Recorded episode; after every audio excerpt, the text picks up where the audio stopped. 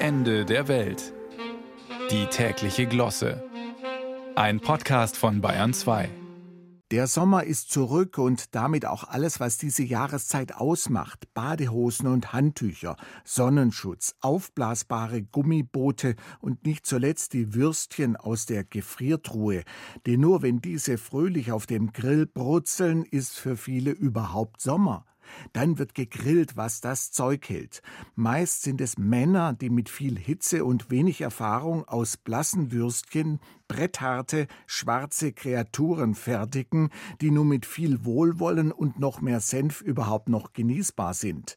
Da hilft auch keine Ausrede, dass die Kleinen jetzt schnell eine Wurst haben wollten und um es ganz klar zu sagen, es ist egal, ob diese vegan oder vom Schwein sind.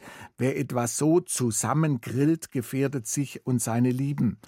Grillwürste sind zwar eine der ältesten Varianten von Fastfood, immerhin gibt es die schon mindestens seit dem Mittelalter, aber etwas Geduld braucht es eben doch und Fingerspitzengefühl.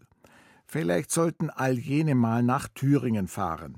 Dort in Mühlhausen wird heute das erste deutsche Bratwurstmuseum wieder eröffnet, an neuem Platz und noch viel schöner.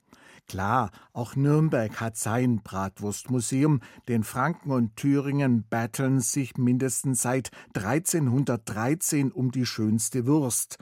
Aber bleiben wir in Thüringen, wo ab heute in Mühlhausen Bratwurstfesttage beginnen, wie sie die Welt noch nicht gesehen hat. Höhepunkt sind sicher die Thüringer Grillmeisterschaften am Samstag. Was aber macht die Bratwurst zur Thüringer? Sie muss 15 bis 20 Zentimeter lang sein. Das ist so festgeschrieben und seit 2003 als Herkunft durch die Europäische Union geografisch geschützt. Und deshalb ist es ein Frevel, die Wurst einfach mal zu halbieren, damit sie nicht Zentimeter über das Brötchen hinausragt. Von wegen, man könne sie besser essen. Experten geißeln dies als zerbrochene Bratwurst.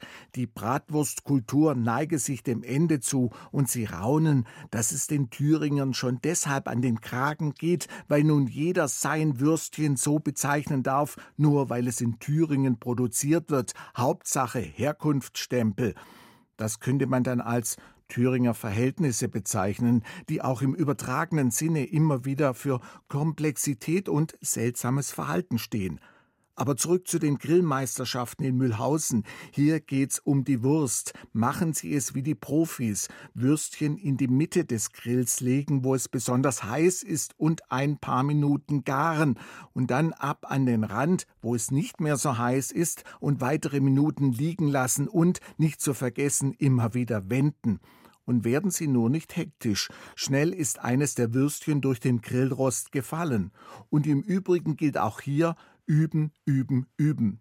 Die Wettervorhersage dafür ist übrigens günstig.